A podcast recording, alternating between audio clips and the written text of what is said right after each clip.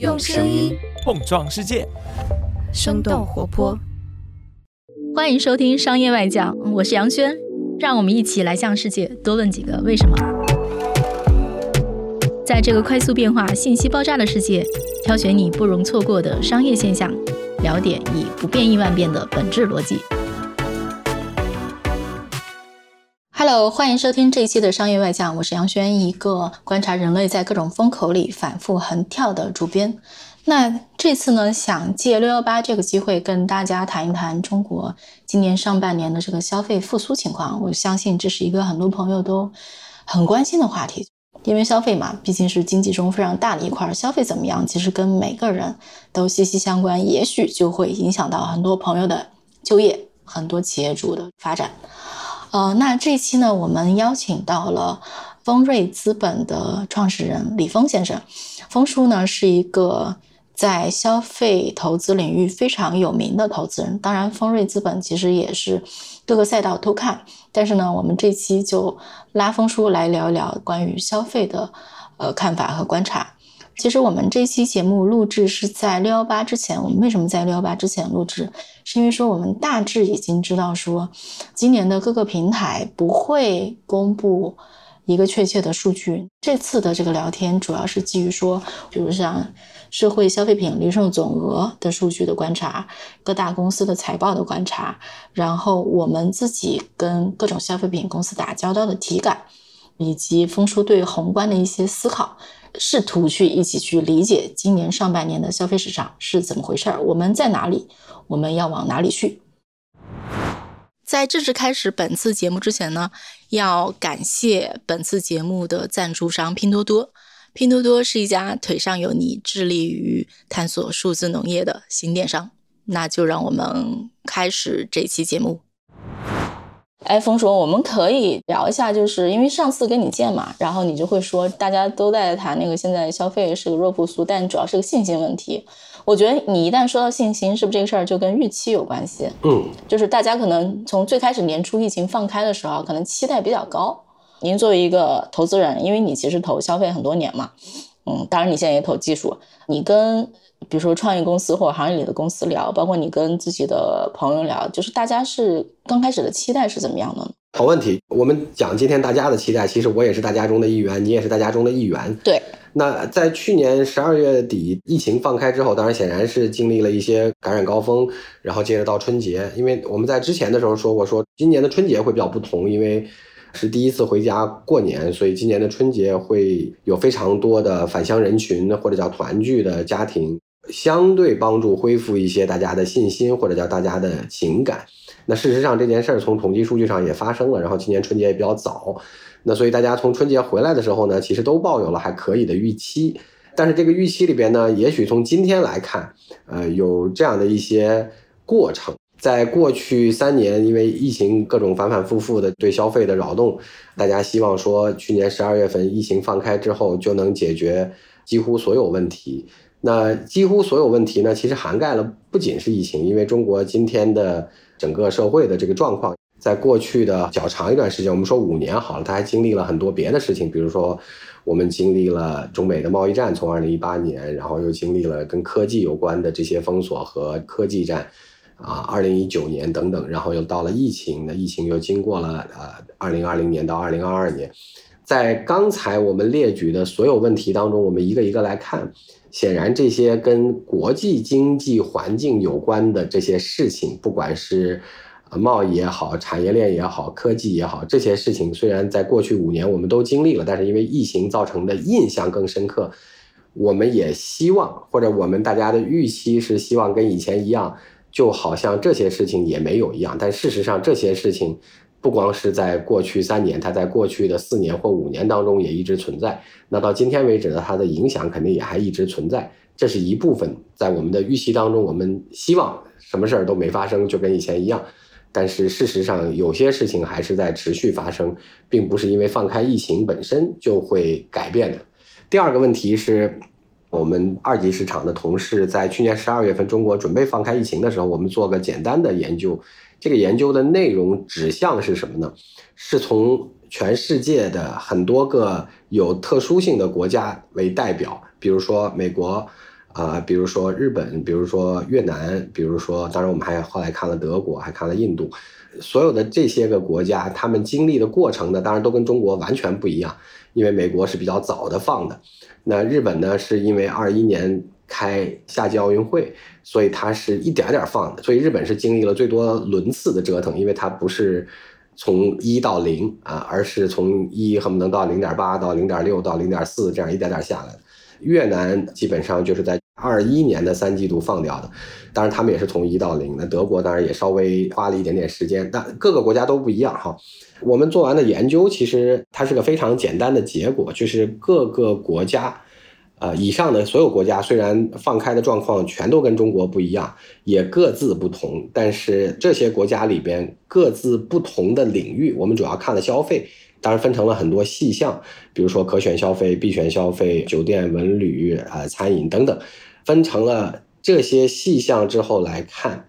，for 以上的每一个国家，他们当中的这些子行业，消费里的子行业，其实除了餐饮以外，大部分的其他行业大概都花了两到三个季度，甚至更长。比如说日本，来恢复到疫情前的百分之九十，只有餐饮确实是各个国家都恢复的比较快，尤其是完全放开之后，大概都会在。差不多一个季度左右的时间恢复到了或者大于了疫情前的百分之九十，这是唯一的共性。剩下的各个行业在各个国家的恢复速度大概都花了不等的时间，短一点的话两个季度，长一点的话三个季度，甚至跨年更长，甚至有很多行业还没有恢复到就在我们统计的那个时间点，二零二二年的年底。还不能讲恢复到了疫情前的百分之九十，就是大家都需要花一点时间来恢复。那只有餐饮这种叫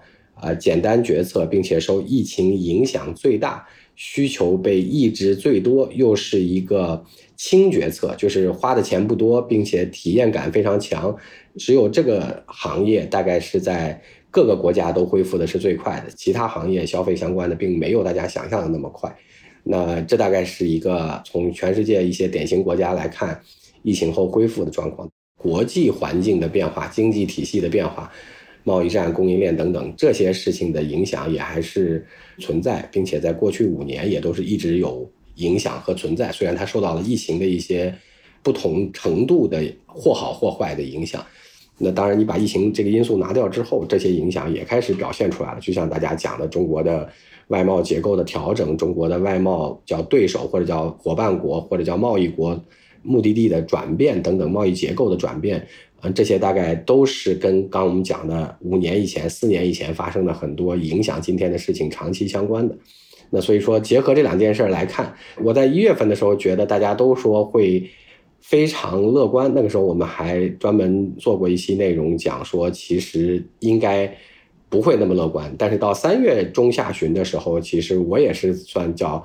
预期偏乐观的，所谓叫大家当中的一员。呃，四月份的时候呢，因为外部的经济政治因素的对情绪的影响，以及包括中国表现出来的对特定一些重要行业的结构调整，仍然有延续性的影响。那大家发现说，哎，这个好像没有年初希望疫情放开之后什么问题都解决了的。这个高度，所以大家今天也在调整各自的预期啊，就回到你刚才讲的叫弱复苏。当然，事实上，全世界本身只是因为大家都放的比中国早，所以看起来今天他们好像有的国家还好，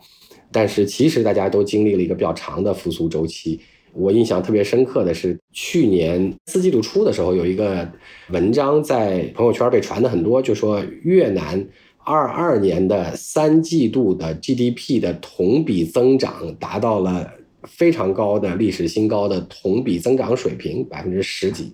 但是这句话背后的意思，其实越南在二一年的二季度放开疫情的第一个季度，它的那个 GDP 是个负大概六点几的增长，去年的三季度就变成了是一个在负六基础上的同比数据，所以表现出来了非常高的增长率。但是它把两年平均以后，其实也只是正常水平的增长。当然，越南今天像大家看到的报道一样，也受困于这些国际的经济和供应链以及包括货币啊、流动性啊、这个呃汇率啊等等这些问题的影响，在今年的前四个月或者前五个月，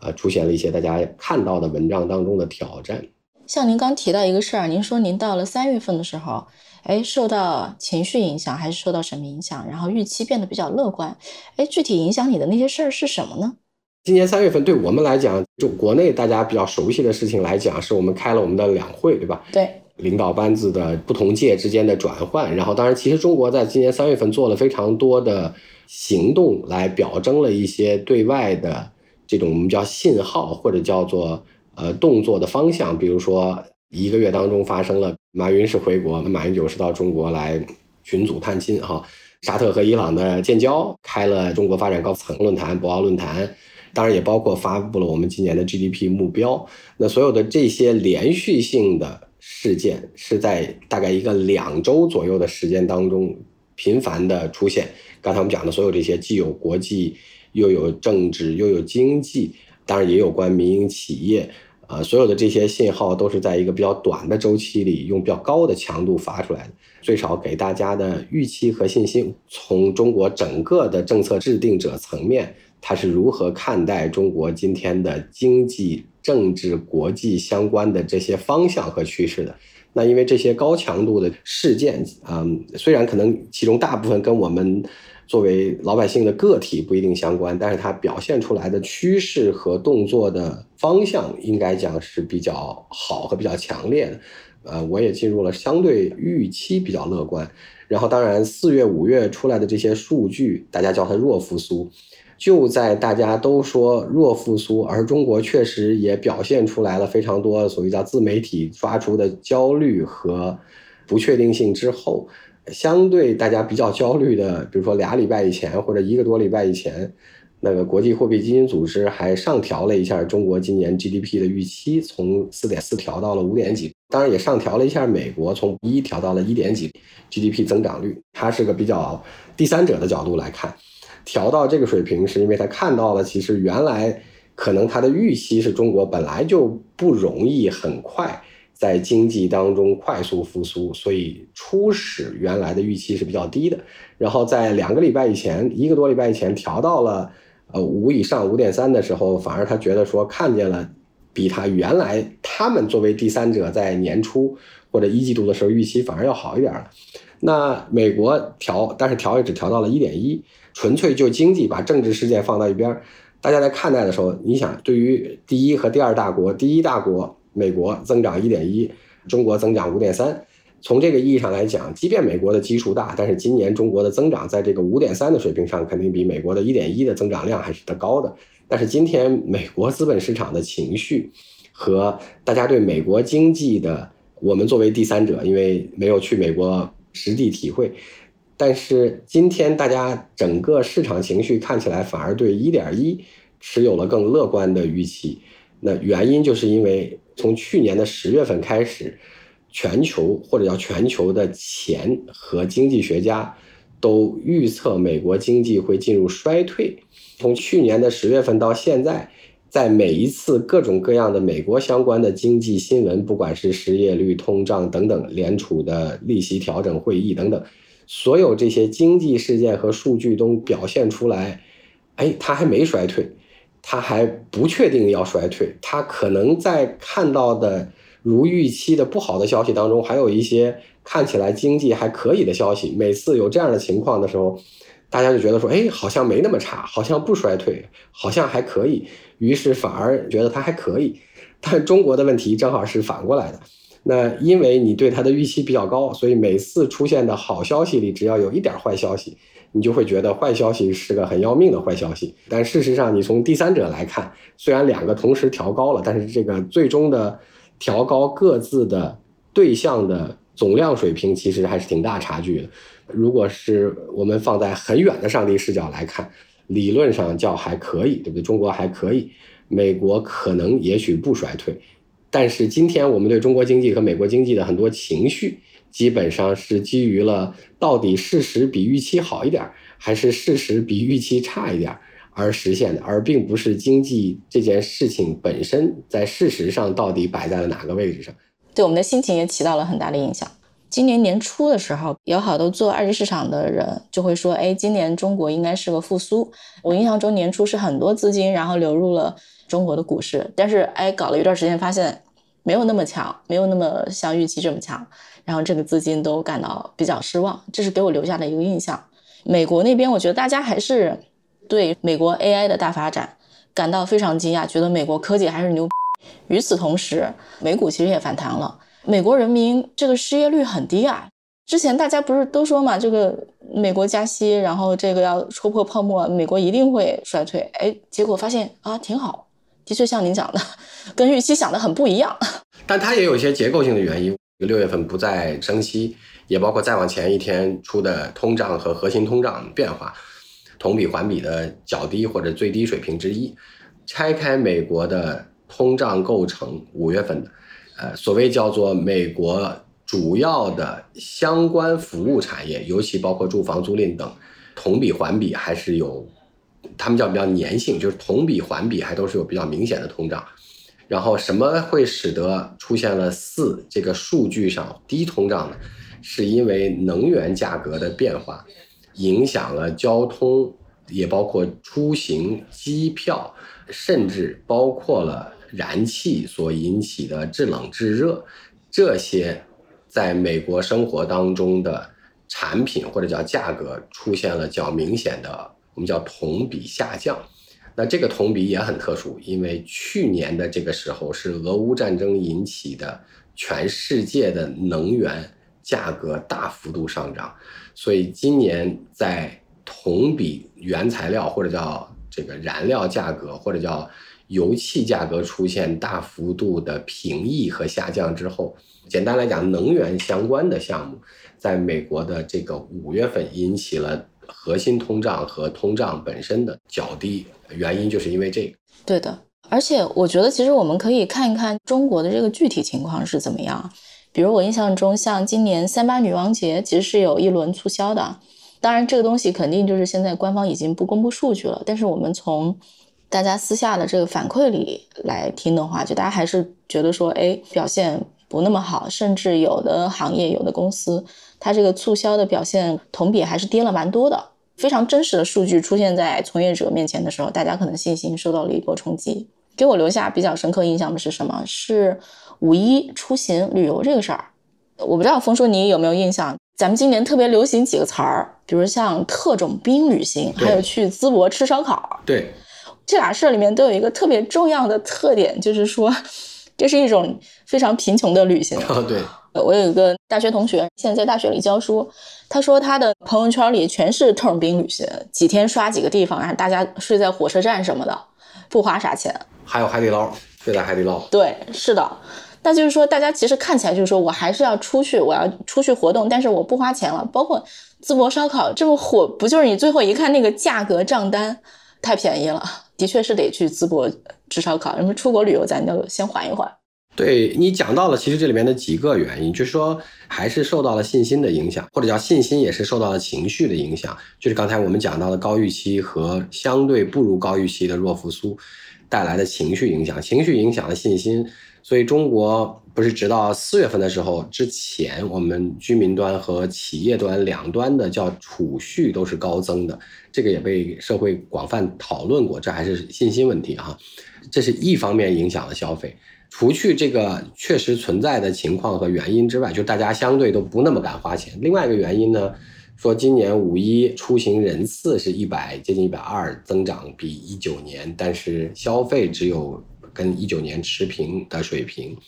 那这里边还有另外一部分原因，你刚才也讲到了，这小部分是客观原因，就是因为中国今年的五一啊，虽然是五天假，但是出国旅行的人非常少。虽然我们在国外会买东西和吃饭，但是原则上出国旅行行程中的大头，我们叫机加酒。这件事儿的消费是计入在国内的消费价格里，因为很少有人会直接从国外的网站上买航班，或者是直接从国外的网站上买酒店，基本上你都是通过国内的预订平台完成的机加酒预订。那这些构成了出国旅行当中较大成本因素，或者叫占比较高的这些国际旅行。在今年的五一，因为比例非常少，所以它从除了第一个明显的原因之外，它也部分意义上拉低了，呃，今年的所谓叫人均消费水平。啊，简单来讲，就是过去几年人均最高的，或者能拉高人均消费金额的这些长途旅行，在今年发生的比例显著的低。是的，而且中间还有一个因素，比如我刚其实提到了大学这个关键词，今年的这个大学生就业率也是非常堪忧的，这个也拉低了大家的预期。我不知道峰叔你有没有看哦，五月份的社会消费品零售总额，就这个国家统计局的数据已经出了。同比增长十二点七啊，我不知道该怎么理解这个数字，因为其实去年五月份的时候，这个数就是其实是同比下降蛮多的，因为当时其实正值上海疫情封城嘛，看起来就是好像增长百分之十二点七，好像蛮多，但是咱同比想一下去年的情况，去年确实是一个比较特殊的情况。这是我们老说的，在这个经济数据当中的叫低基数上的高增长就跟我们说那个对。越南去年的那个情况是一样的啊，是负六点七对十二点七，对，就跟那个差不多。两年平均下来，该挣的百分之二到百分之三吧。其实今年的六幺八呢，我们也去问了各种第三方平台，然后也去问了天猫啊、京东。去年六幺八，天猫、京东他们就不发数据，今年肯定也不发。就去年第三方数据公司都还是非常愿意说 share 一些数据的，今年有非常大一部分第三方数据公司不 share 数据了。比如说，我印象中最近还有一个第三方数据公司发了一个公告，就表示说对之前发表数据和有媒体引用自己的数据表示致歉。我估计肯定是被平台找了，就是大家现在对说公布什么数据这个事儿就越来越谨慎了。嗯，可能最重要的原因就是不好看，可能有一些相关性弱一点第三方平台，然后也被大公司啊或者怎么样的，就是提出了要求。所以我觉得看到真相现在略略有点难。我印象中，今年其实，嗯，各大公司都已经发了一季度的数据了。像美妆个护品类，我看了一下今年的六幺八的这个预售榜，就大家还是会给一些商品和商家排名。今年排名最霸榜的应该是欧莱雅集团，占了好多个吧，因为他们旗下的牌子实在是太多了，看起来好像不搭嘎，但全是欧莱雅的。然后呢，他们今年其实在全球一季度的表现蛮好的，增长了百分之十几，但是到了。北亚地区，北亚地区就是他们把中国、韩国、日本划在一起，叫北亚。北亚地区呢，只增长了百分之一点几，而且就是他们在财报会议上非常明确的讲，这个东西就是中国拖了后腿。那作为一个对比呢，比如说二零一九年的时候，由于中国的表现特别好，他们甚至在财报里面单独写了一段中国的表现，当年应该是增长了百分之三十几。所以我觉得可以感受一下这个百分之三十几，跟我们毛毛菇啊说百分之一，这个恢复速度啊，可能从体感上来讲有一个非常明显的区别。那我刚才看了一眼那个社零，就是必选虽然也有增长，但是大家的渠道发生了一些变化，比如说超市出现了一些下降，这个当然可以理解了，因为疫情期间大家主要是在啊家里做饭和买菜，或者叫买东西。它既然叫必选消费品，它理论上刚性是比较强的，然后可选消费品是按品类在。逐渐恢复，当然可选消费品，我们大白话叫可有可无，或者说有了可以会更好，但是没有也行的这种东西，它大概是按照它的所谓叫做必要性来渐次恢复，或者叫逐渐恢复的。这里边有个有意思的事情，就是我们有几个在一级市场投过的更偏互联网的不同品类当中的消费品牌，或者叫。呃，头部消费品牌吧，就是他们其中也有一些是跟可选消费品有关的，那我们就不点他们的名字了。我从他们这几间公司身上得到的反馈是这样的，我觉得这个跟今年可能也有一些整体上的映射关系了。就是他们的共同反馈都是在今年以来增长虽然不如他们年初的预期，这是第一句话。第二句话叫做他们的品类。都恢复了增长。第三句话叫做他们各自，因为他们都是互联网品牌为主了，他们各自的 RY，因为他们都是头部了，呃，或者说都是第一、第二名了，那他们各自的在互联网上投放的 ROI 比过去两年好了非常多。简单一句话就是他们今年最少到目前为止，呃，六幺八我还没问，因为还没结束，但是在最少在六幺八就是在六月份之前。他们都，啊，能够赚钱，或者叫做盈利转正，嗯，这句话相对应的呃竞争状况是什么样的？就是在二一年的时候，大家都亏了钱，不管他之前几年是不是赚钱，但二一年大家都亏的比较严重。二二年受困于物流等相关问题，当然也包括一些可选消费品，大家是不是需要或者是不是必须在疫情封控期间，等等各种各样的因素，受物流刚才我们讲需求的因素，他们各自虽然仍然有增长，但是增长比二一年并不显著，或者说并不像以前那样大刀阔斧的增长。那同时二二年。很多也不太赚钱，然后进了二三年之后，虽然他们讲叫增长，当然他们也可能跟我们大家一样，叫年初的时候预期比较好，呃，预期在年初的时候那么好增长，但是他们都恢复了增长，并且他们各自的品类也恢复了增长，作为可选消费品。其次是他们都赚钱了。我的理解，这跟我们在全世界就当时去年底看这个消费，在全世界不同国家。呃，疫情放开状态和时长不一样的各个国家的消费恢复是一样的。就刚才我们提了一句，叫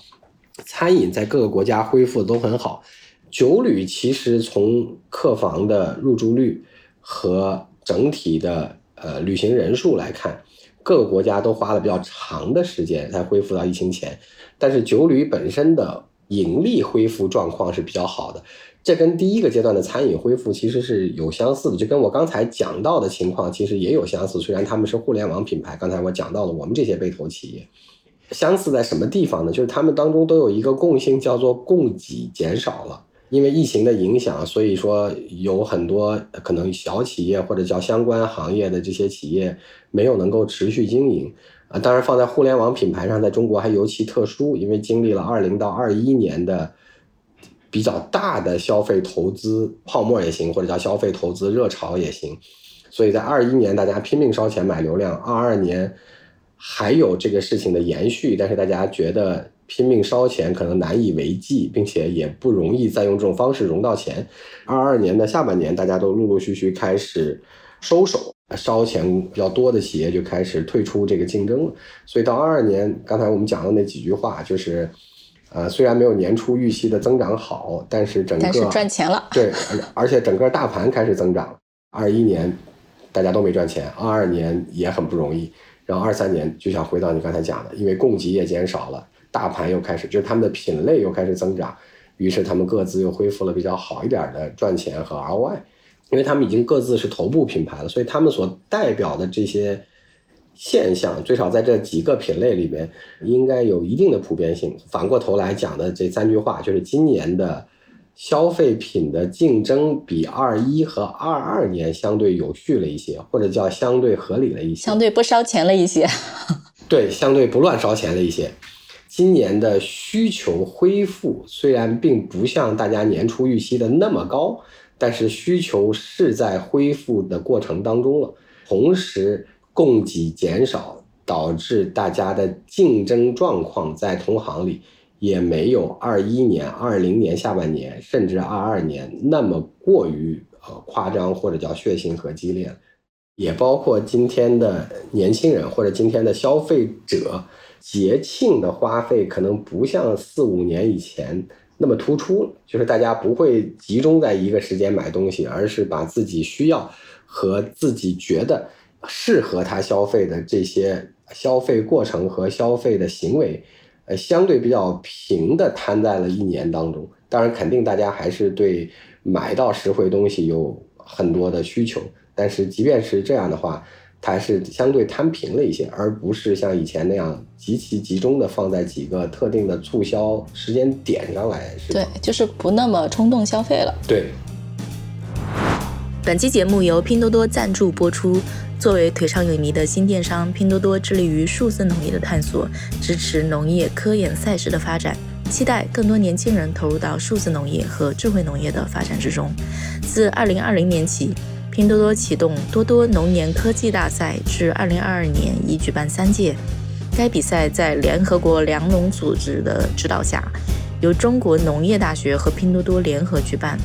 这个以人工智能加数字农业为特色的种植竞赛，是拼多多在智慧农业方面的尝试与拓展。在活动搭建了一个叫 AI 农业开放平台的情况下，第一届主题叫做智慧种植草莓，第二届是 AI 番茄，到了第三届则更为极端。参赛团队在上海崇明的集装箱农场进行了没有日照和土壤的种植比赛，挑战两个月内以更低能耗、更短时间内种出更高品质、更高产量的生菜。第三届比赛的结果将于二零二三年六月底揭晓。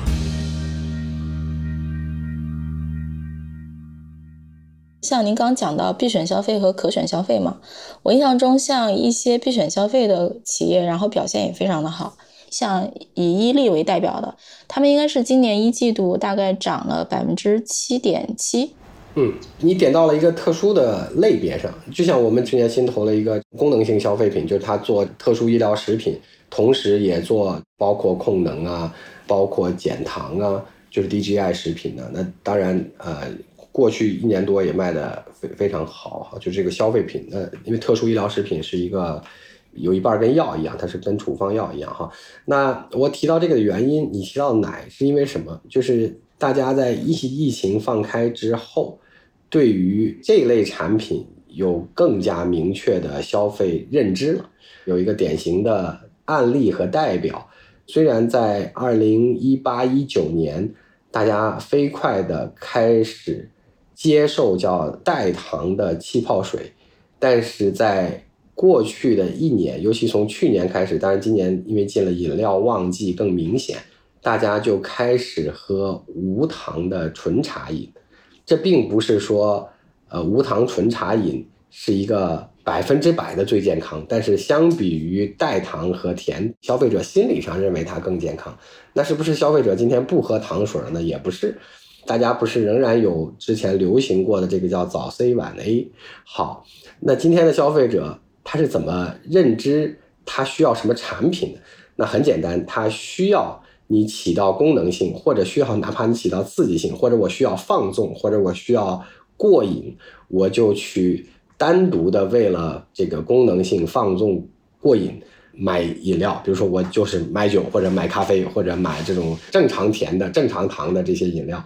来让我过瘾一下。然后我在其他的时间里，如果我觉得我应该。摄入更相对在他意识当中更健康的事情，呃，我也不一定去买代糖了，我就去买这些没有糖的。在没有糖当中，为什么不喝矿泉水？所以他还喝了这个所谓叫矿泉水太无聊了，喝不下去 啊。那其实茶饮确实应该讲，最少在我们传统观念当中，我们觉得茶还是很健康的。中国人认茶这个东西，对，如果是代糖的气泡水，事实上在二一年的时候。包括在二二年的旺季货架上铺满了各大品牌的代糖气泡水，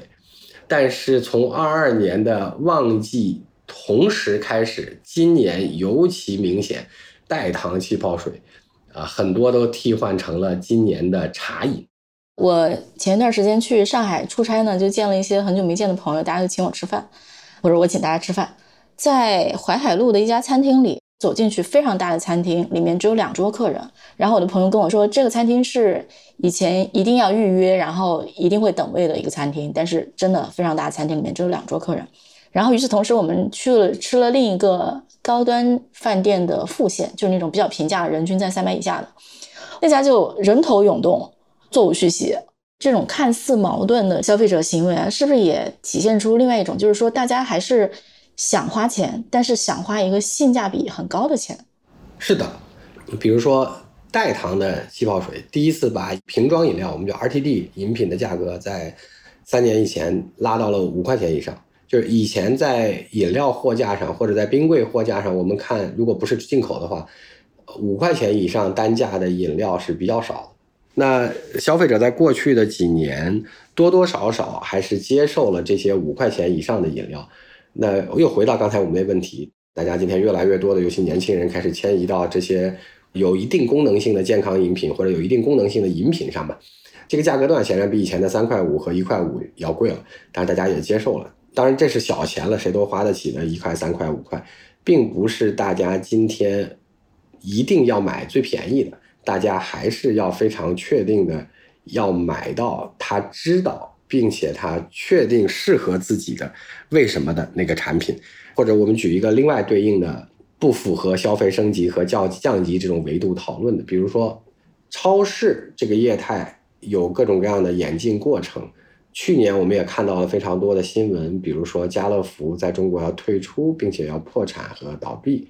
呃，与之相对应的沃尔玛，其实在中国获得了双位数的增长。但是沃尔玛作为跟家乐福差不多的大商超。它是咋能获得的增长？因为它的增长其实主要来自于山姆，因为山姆在过去两年的中国，包括现在的中国，获得了非常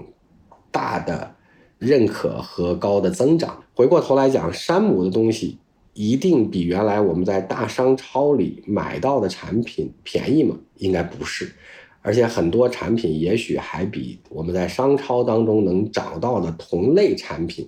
当中。最便宜的那个还贵了不少。沃尔玛非常特殊，它今年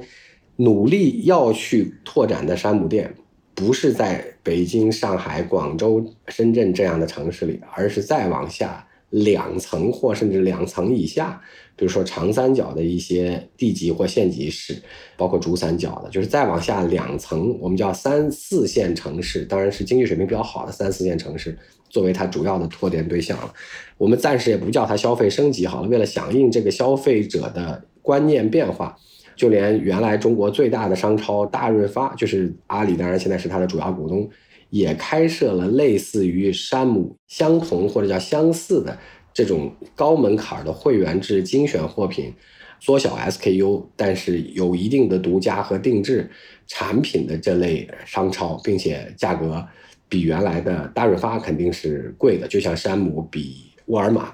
同品类的产品的均价肯定是贵的，是一样的道理。消费者只是今天更理性和确定的知道自己要为什么花钱。对，就是不想陷入消费主义陷阱，但是呢，觉得该花的还得花。对我其实也在好奇这个消费降级的这个问题啊，是不是真的存在这么一个现象？比如说，我知道那个三顿半是你们投过的一个非常重要的企业。这种来自上海的，然后比较精英的消费者，对它的认可度非常高，大家都会说觉得说很好喝，对吧？而且你一罐可能喝下来也就几块钱，觉得其实花这个钱是很值得的。但与此同时呢，我也看了一下第三方监测数据，会监测说，哎，今年什么东西卖得好？哎，我发现三顿半有大概两三款是上榜了的。但是我非常仔细的看了一眼，它是那个小克重的那个产品卖的是最好的。因为它小克重对应的就是相对每一粒儿的单价就相对比较低，它其实成本摆在那儿嘛，它不可能因为说什么我就忽然咔嚓给你降个价，但它换了一个小包装，那个小包装相对低的单价，感觉受到了更多消费者的欢迎。中国的消费者在咖啡这类成瘾性商品的快速增长过程当中，或者接受的过程当中，还没有过渡到相对咖啡含量高的这些咖啡饮料当中。大家都讲瑞幸是过去两年咸鱼翻身了，我现在也经常喝哈。主要的原因是因为我不是一个典型的喝咖啡的人，我对喝咖啡来讲是可有可无的。那我选瑞幸的原因是因为它有非常多款都是调成了稍微偏甜一点，和咖啡的苦偏淡一点。不管它是什么生椰、什么青提等等，瑞幸调出来的这些比较爆款的产品。还是比较适合中国的，就是它不是有高咖啡含量，同时它在适口的问题上适当的提高了甜度，也包括一些水果，适当的降低了那个苦度。那这些是代表在咖啡这个饮品在中国一个快速的普及和渗透过程当中，大家在接受度上的第一个阶段。那回到你刚才的问题，跑去三顿半是小包装会经济实惠这件事儿之外。大家对于它的高克数的，就是相对含咖啡量高的，是不是适合自己需要的咖啡或口味？是的，我觉得今年这些消费大类看起来吧，就是可能从大的逻辑上看，必选消费比较坚挺。那可选消费里面，尤其是比较偏大件儿的，手机数码其实。也不用看六幺八的数据了，IDC 这种每个季度都会发数据。我印象中是持续下跌，应该是今年跌了双位数吧？今年一季度是的，然后汽车其实去年的电动车涨得特别多，以比亚迪为首吧，嗯涨了百分之一百多，接近两百。但是今年呢还在涨，今年就是整个汽车产业冰火两重天吧。一方面燃油车卖不动，另一方面新造车还能卖，但是呢，整个行业增速也有限，只有好像是百分之二十到三十，大概是这么一个增速，也跟去年高歌猛进那状况很不一样。嗯，就是这个非常大的、很花钱的这些东西，可能的确就是就像您刚才讲的，它就是恢复的比较慢一些。但是中间有一个很特别的类别，我看黄金珠宝涨得很好，哎，因为国际上，呃，从去年的呃三四季度开始，就是从美联储连续快速升息开始，各个国家，包括各个国家的央行，其实也都纷纷增持了黄金。当然，这个增持的结果，在总供给不能大幅度增加的情况下，它导致了黄金价格的持续上涨。当然，大家也讲了，黄金价格本身一定抗通胀的属性，虽然它不一定具有投资属性。但是因为去年大家都在买，所以导致它出现了连续或者叫持续的升值属性。那因此它就具有了除了抗通胀之外，它具有了一定的投资性质。所以今年的黄金珠宝，尤其是黄金这一项当中，多多少少有受益于刚才我们讲的这个国际或者叫相对比较大的一个呃经济因素或者叫金融因素变化所带来的一些影响。其实刚才讲到车，车里面还有一个例子，最近这几个月大家都在讨论理想的问题啊，因为理想卖的很好嘛。对，是的，理想做的是增程，我们叫油电混合。中国大家从油过渡到电，大城市购车选号，同时新能源车不限行，这些所有的中国特殊要素。所以，如果家庭只能拥有一辆车，只抽到一个号。又是从油到电的过渡过程当中，或者叫快速变化和增长过程当中，大家选了个中间路线，是挺中国的。那美国也曾经有过油电中间路线，但是它很快就要不然纯油，要不然纯电。当然，这跟美国的很多国情有关系。但是放在中国，这个中间这个位置，反而是变成了一个最少是阶段性有特点的位置。一个家庭只有一辆车。又凑巧是一个多人家庭，我想选电，又短时间之内不可能再买第二辆车，受到耗材的限制等等，或者泊车的限制，那所以我就最后选了个中间路线，叫又足够大，够多人，又是油电混合，种种种种这样的特别中国的原因，或者叫特别呃特殊的市场特征，出现了中间这个位置。大家好像就是考虑的这个综合因素特别的多，就一定要各个方面都击到我的心坎里，哎，我就能愿意花这个钱。对，所以它其实不光理想混动里边，其实比亚迪是一个特殊的存在。油电混合做便宜了很难，因为它要两个动力系统，就是你又要一套电池动力系统，又要放一套汽油动力系统，或者叫燃油发动机的动力系统。你想，它肯定比只做一边要又贵又麻烦。啊，能做混动的油电混合的，一般都跟这个理想一样，叫油为主，电为辅，啊，电是增程。比亚迪从去年开始，年初开始推了它那个 DMI 的车，它那个 DMI 呢比较典型的是在城市驾驶中可以电为主，油为辅，所以它的驾驶的成本、舒适性就是体验度都会更像电车。就它去年的全年，尤其在后半年卖的火到了，你订一辆车大概要等三到四个月，就这个位置特别适合中国。然后它在这个位置上做了一个更特殊的存在，是因为我做成双动力系统。价格不贵，且双动力当中城市驾驶是电为主的，就是更省钱。就是说，抛开大类吧，咱们还是要深刻的洞察中国消费者想要什么。对，就像我们讲说，中国消费者现在因为整体年轻消费者的受教育程度比较高，这得益于中国过去十多年当中高中和高等教育的快速扩张或者叫普及带来的结果，是因为年轻消费者的。知识水平提高的很快，中国的互联网联通的信息对称商业模式和各种各样的平台有很多。那当然，中国也是个制造业大国，所以这几件事合起来，就变成中国的消费者在琳琅满目的过程当中，呃，逛了或者叫踌躇了若干年，但是在今天仍然琳琅满目的情况下，由于消费者自身的知识水平。提高比较快，年轻的，然后加上啊，互联网造成的信息的来源比较丰富，所以大家从不成熟的消费者过渡到成熟的消费者，呃，这个时间周期变得比较快和比较短。哦，是这样。比如我想到另外一个例子，当然这个例子大家也都非常熟悉了，就是过去几年美妆市场不是成分党盛行吗？这个其实背后跟这个消费者的这个，比如说教育程度和那个信息的拉平的这个容易程度，其实也都是高度相关的。对对，所以这个就回到了咱们讨论这个问题的初衷。你说国际大牌的消费品肯定有它。技术研发和这么多年储备的品牌和产品能力，这是毫无疑问的。但是放在今天的中国，因为我们是制造大国，且我们还是一个互联网渗透率超级高的国家，不管是从信息还是买卖东西还是交易，我不是化妆品的使用者了，我们就把它简单定义成叫复杂化学成分的化妆品和简单成分的。化妆品和天然成分的化妆品和具有一定功能性成分的化妆品，我们把它分成这几个类别，消费者会更快的在那个功能性和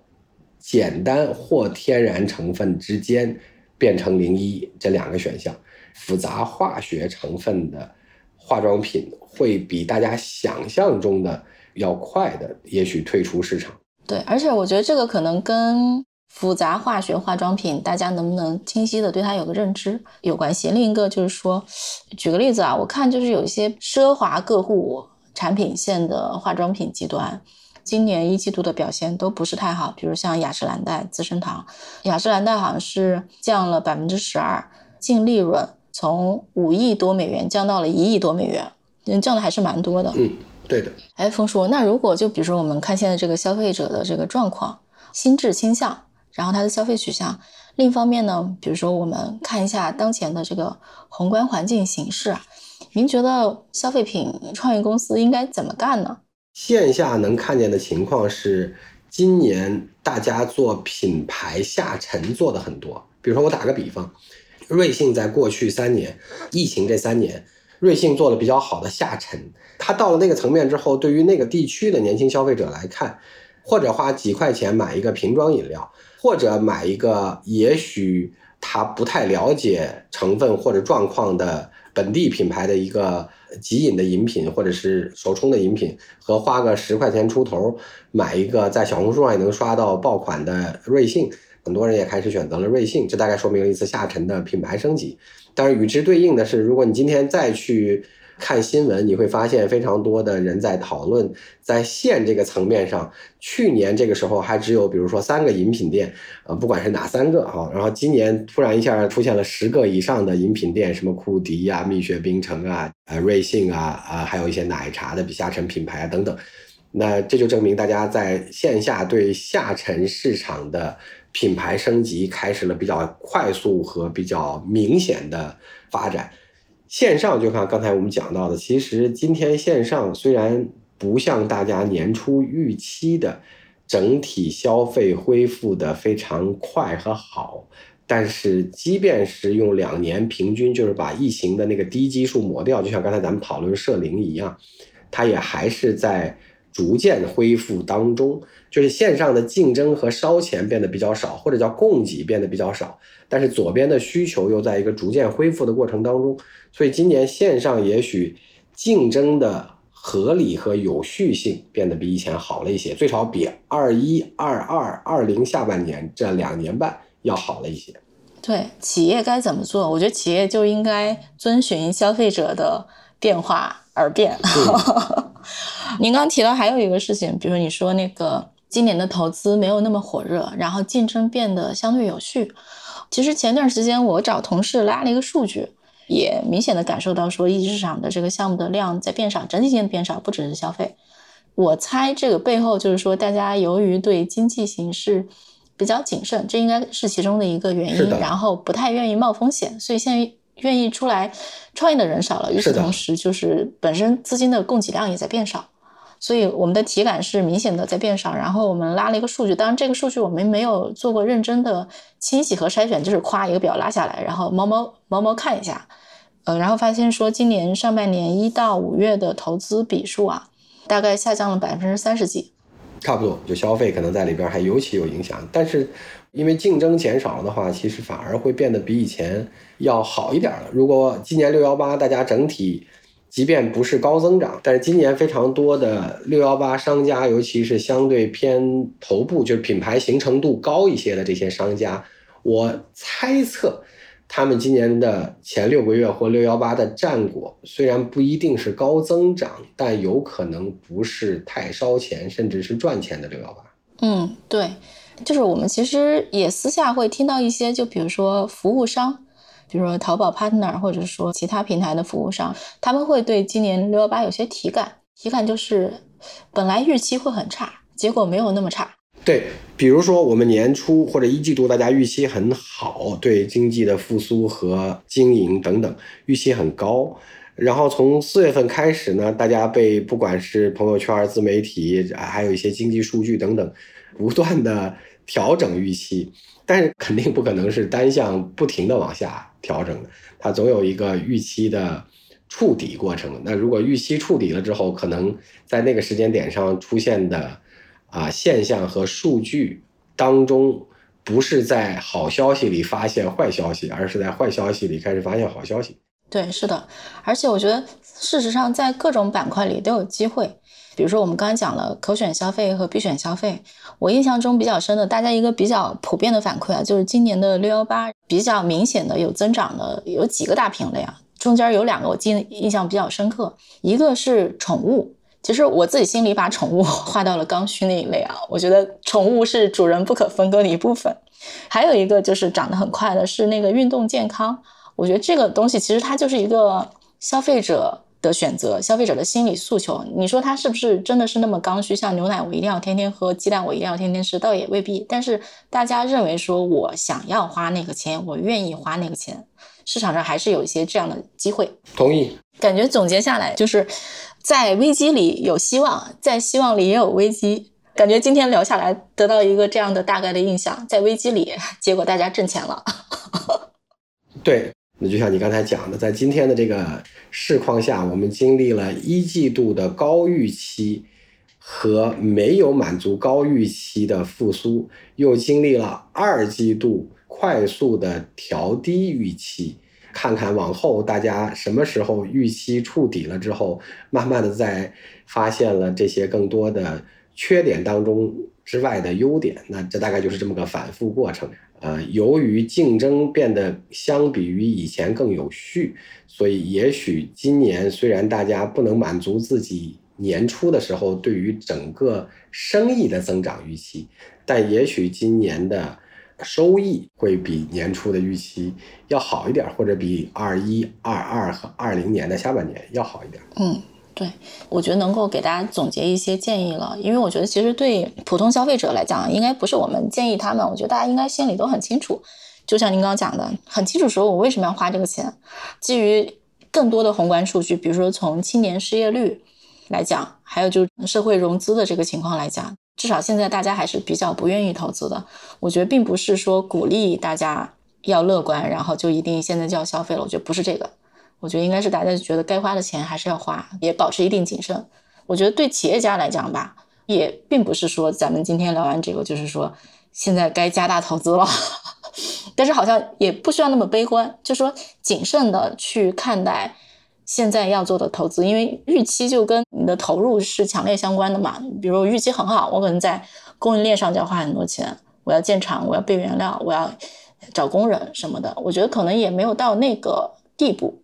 但是好像也没有那么差，就说咱直接关张了就不干了。对，是的，不管在做投资还是在做创业，它其实最难的事情是把自己的主观情绪或者叫预期。从客观事实和现象或者叫数据当中完全分离开，如果能分离开，就能做成非常好的投资人和创业者。但是大家多多少少都是受自己的主观影响的人，那只能是尝试脱离主观，能不能以第三者的状况看一下，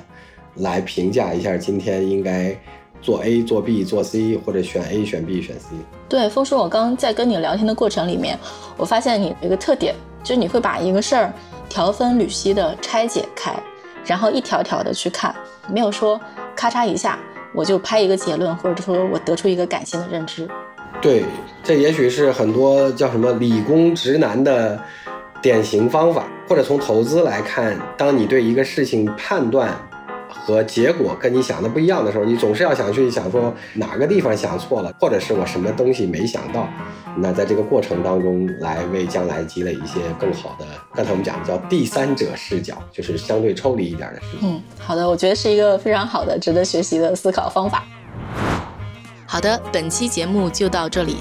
再次感谢拼多多赞助本期节目。拼多多是一家腿上有泥、致力于探索数字农业的新电商。